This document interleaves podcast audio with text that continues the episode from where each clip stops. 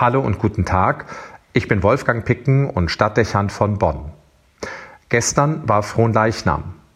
Auch dieses hohe kirchliche Fest, das nicht nur im Rheinland große Bedeutung hat, war in diesem Jahr anders als sonst. Corona bedingt selbstverständlich, wie so vieles. Fast überall fielen die Prozessionen aus, die vielerorts durchaus nennenswerte Ereignisse auch im säkularen Kalender von Städten und Dörfern sind farbenfrohe und festliche Umzüge, die den Blick auf ein Geheimnis werfen, das im Mittelpunkt des katholischen Lebens steht, die Eucharistie.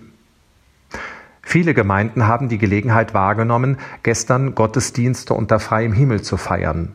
Damit konnte eine größere Zahl von Menschen angesprochen und weit mehr Gläubige zum Gottesdienst versammelt werden, als es gegenwärtig in den Kirchräumen wegen der Schutzbestimmungen erlaubt ist und die Messfeier an frischer Luft mit Abstandsregeln und zudem ohne Gesang minimierten das Risiko einer Ansteckung. Dort, wo man gestern die heilige Messe so gefeiert hat, wurde es zumeist mit der Erwartung verbunden, dass viele diese Gelegenheit ergreifen werden, um endlich wieder kirchliche Gemeinschaft erleben und geistliche Stärkung erfahren zu können. Überlegungen, die pastorale Weitsicht verraten.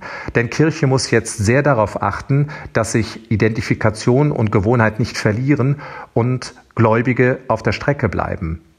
Ganz abgesehen davon bieten solche Gottesdienste in der Öffentlichkeit die Gelegenheit, dass Suchende unverhofft auf Kirche treffen und mit ihrer Botschaft in Berührung kommen. Das dürfte in dieser Krisenzeit manchen Effekt erzielen, wo sich nicht wenige die Sinnfrage stellen, ohne eine religiöse Antwort darauf zu haben. Kirche, die Räume und Katakomben verlässt und in die Alltagswirklichkeit eintritt, könnte hier Anknüpfungspunkte bieten, eine Empfehlung auch für folgende Sonntage. Wo man hinhört, ist die Rechnung aufgegangen. Die Outdoor-Gottesdienste waren überall extrem gut besucht, ohne dass es dabei zu Problemen hinsichtlich der Hygiene und Schutzmaßnahmen gekommen wäre. Für mich erwartungsgemäß. Als Zelebrant konnte man spüren und förmlich sehen, wie die Gläubigen in jeder Hinsicht einatmeten und Luft zogen. In Ruhe in der Natur sitzen und deren Weite wahrnehmen empfinden, dass man ein Teil von allem ist, eingebunden, auch getragen von einer Schöpfung, die dem Leben einen Rahmen, Heimat gibt, auch in unsicheren Zeiten. Wohltuend. Und dann diese konzentrierte Ausrichtung auf Gott, der mehr ist als eine abstrakte Vorstellung, um die sich die Theologie Gedanken macht und mit dem wir uns intellektuell befassen könnten. Er sucht die ganzheitliche Begegnung mit dem Menschen und tritt in unsere Wirklichkeit ein. Noch weiter geht er. Er wird ein Teil von jedem, der die Bescheidenheit besitzt, die Hände zu öffnen und ihm entgegenzuhalten. Kommunion. Ich hatte den mich sehr bewegenden Eindruck, dass die Hände der Kommunionempfänger weit offener waren als sonst.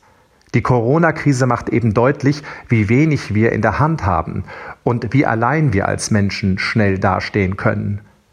Die offenen und leeren Hände beim Kommunionempfang hatten deshalb an diesem Fronleichnamstag eine ganz eigene Symbolkraft.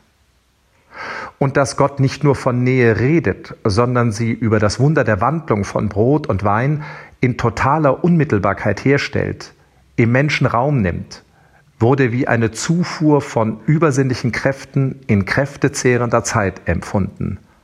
Fast mochte es so scheinen, als hätte die Situation, in der wir uns gerade befinden, leicht gemacht, das Sakrament der Eucharistie anzunehmen und zu verstehen.